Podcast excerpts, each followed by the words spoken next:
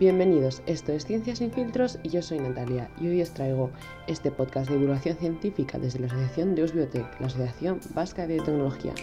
Hoy os voy a hablar de algo que algunos ya han empezado a llamar la próxima pandemia. Sí, la próxima, porque con el COVID no hemos tenido suficiente. Para los que no sepan de lo que estoy hablando, en esta no seremos atacados por virus, sino por bacterias. En concreto, bacterias superresistentes, o si os parece mejor, las bacterias con un complejo de cucaracha que sobreviven a los más duros ataques que les podríamos propinar, es decir, nuestros antibióticos actuales. Las bacterias superresistentes son esas bacterias que son capaces de sobrevivir a los tratamientos antibióticos que hasta el momento las hacían desaparecer. Estas bacterias no han ido surgiendo de la nada, ya que aunque se trate algo que surge naturalmente, es decir, una bacteria en el ambiente podría adquirir eh, resistencia a algunas de las cosas que estén allí, eh, se ha visto, este proceso se ha visto acelerado por un uso indebido y excesivo de los antibióticos que empezamos a usar el siglo pasado, es decir, desde su descubrimiento. Vale, vamos a las bases. Los antibióticos son medicamentos que usamos para prevenir y tratar las infecciones bacterianas y su descubrimiento ha sido sin ninguna duda uno de los mayores avances en la medicina moderna.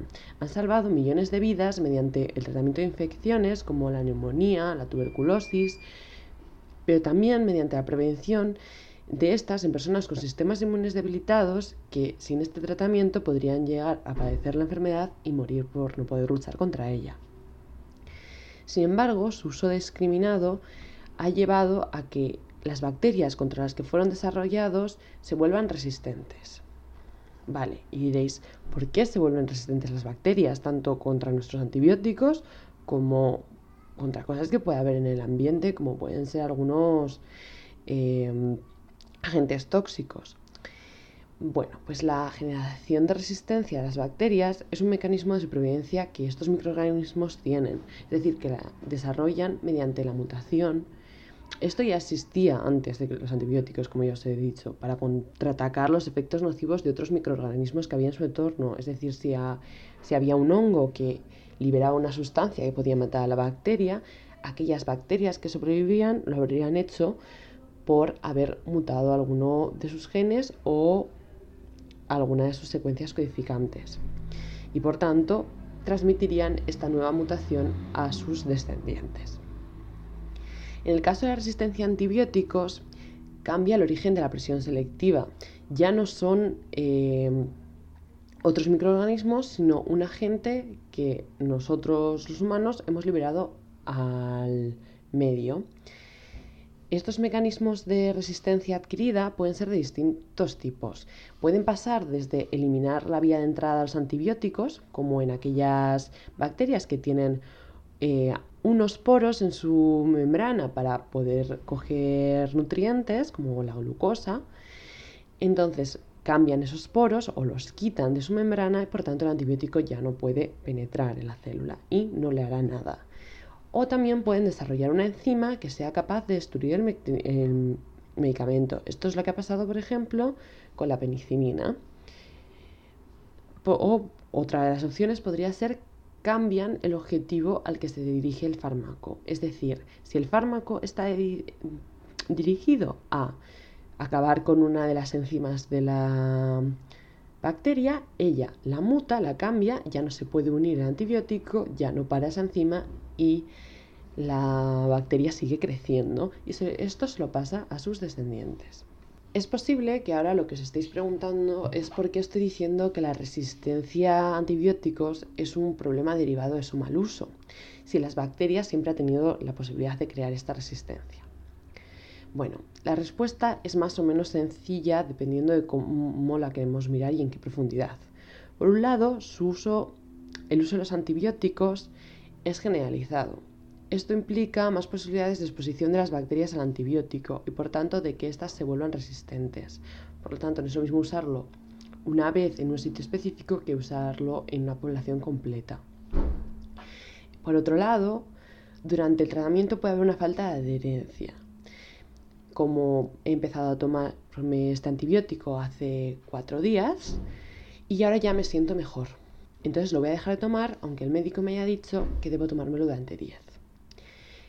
Esto parece una tontería porque tú en realidad te sientes mejor, pero no lo es, porque es posible que en esos cuatro días hayas matado a la mayoría de las bacterias, pero muchas de ellas o algunas pocas no hayan muerto, sino que algunas se hayan quedado dormidas y que al quitar el tratamiento se despierten de nuevo, ahora con una tolerancia mayor al medicamento, porque eso es lo que les ha llevado a quedarse dormidas y todas las que se produzcan ahora tendrán esa resistencia, esa habilidad de superar el tratamiento. Relacionado con esto, tenemos que mencionar también su uso erróneo, es decir, tomar un antibiótico para curar un dolor de garganta que ningún médico te ha diagnosticado como una infección bacteriana, sino que quizá podría ser un virus o otra bacteria para la que no estaba destinada ese antibiótico. Esto da oportunidades a las bacterias que en ese momento se encuentran en tu organismo para generar resistencia frente a ese antibiótico que no iba para ellas. Y por último, podemos hablar de que estos malos usos se ven agravados debido a la movilidad de la resistencia entre las bacterias. Con esto quiero decir que las bacterias no solo son capaces de transmitir esta información de supervivencia, de resistencia a sus descendientes, aquellas que salen de ellas o si queréis llamarlas sus hijas, así en general, sino que tienen una forma de pasárselas a sus vecinos. Igual que tú irías de tu vecino y le pedirías un huevo porque te has quedado sin. Esto sucede porque algunas bacterias, además de su genoma, tienen un material genético circular que se conocen como plásmidos y estos plásmidos pueden tener información importante para supervivencia de, de estas bacterias, como un gen de resistencia. Lo que sucede es que estos plásmidos, que los podemos llamar de resistencia, a veces son capaces de ser pasados entre las bacterias, como una nota en clase lo que se conoce como el mecanismo de conjugación. De manera que bacterias que nunca han tenido contacto con el antibiótico pueden ser convertidas en bacterias resistentes a este al encontrarse con una bacteria que sí fue expuesta. Por todo esto, lo que sucede es que el uso erróneo de los medicamentos, en este caso los antibióticos, acelera la aparición de la resistencia y se ha visto que en aquellos lugares en los que se pueden utilizar sin ninguna prescripción médica donde se sobreindican para su uso, esta resistencia es aún mayor. Ahora mismo este problema nos puede parecer menor porque todavía no conocemos a alguien con una infección permanente, pero la OMS indica que nos estamos acercando a una era de postantibióticos donde las infecciones comunes y heridas leves podrían llegar a matarnos. Es por esto que la OMS ha creado una serie de recomendaciones mediante las cuales todos podríamos reducir el impacto y limitar la expansión de estas resistencias. Como ciudadanos deberíamos usar los antibióticos solo cuando nos, los han recetado y nunca exigírselos al médico o al farmacéutico cuando te indican que no los necesitas. Además, deberíamos seguir las indicaciones que nos da el médico en cuanto a la duración y la cantidad de tratamiento que debemos tomar y no reutilizar los antibióticos sobrantes. Además, deberíamos tratar de evitar las infecciones bacterianas, igual que estamos evitando las infecciones con virus, que es decir, hacer un lavado de manos constantes, preparar la comida de manera higiénica. Esto podría ser no cortar en la misma tabla eh, en la que has cortado pollo crudo las verduras y luego no cocinar estas. Y además, obviamente, como hemos visto con el COVID, es muy importante seguir el calendario de vacunación establecido. Además de proponernos iniciativas a nosotros como ciudadanos de a pie, la OMS también ha propuesto recomendaciones para los planificadores de políticas, profesionales de la salud y parte del sector agrícola. Además, con el objetivo de que se puedan seguir previniendo y tratando las enfermedades infecciosas, han desarrollado un plan de acción mundial con cinco objetivos primero de ellos es mejorar la sensibilización y conocimientos en, materia de resistencia a los antimicrobianos o, antibacterianos en este caso, que es lo que estamos intentando nosotros con este podcast. También está reforzar la vigilancia y la investigación en estas bacterias superresistentes o que empiezan a mostrar signos de resistencia. Reducir la incidencia de infecciones, para lo que podemos utilizar mascarillas, lavado de manos, todo esto que ya hemos hablado optimizar el uso de medicamentos antimicrobianos para utilizarlos solo cuando son necesarios, no de manera generalizada, además de asegurar que se realizan inversiones sostenibles en la lucha contra la resistencia a los antimicrobianos, es decir, eh, impulsar la investigación que ayude a escapar de estas resistencias, digamos, o buscarles alternativas a los tratamientos actuales. Entonces, aunque esto suena muy pesimista, tenemos que saber cuál es la situación actual.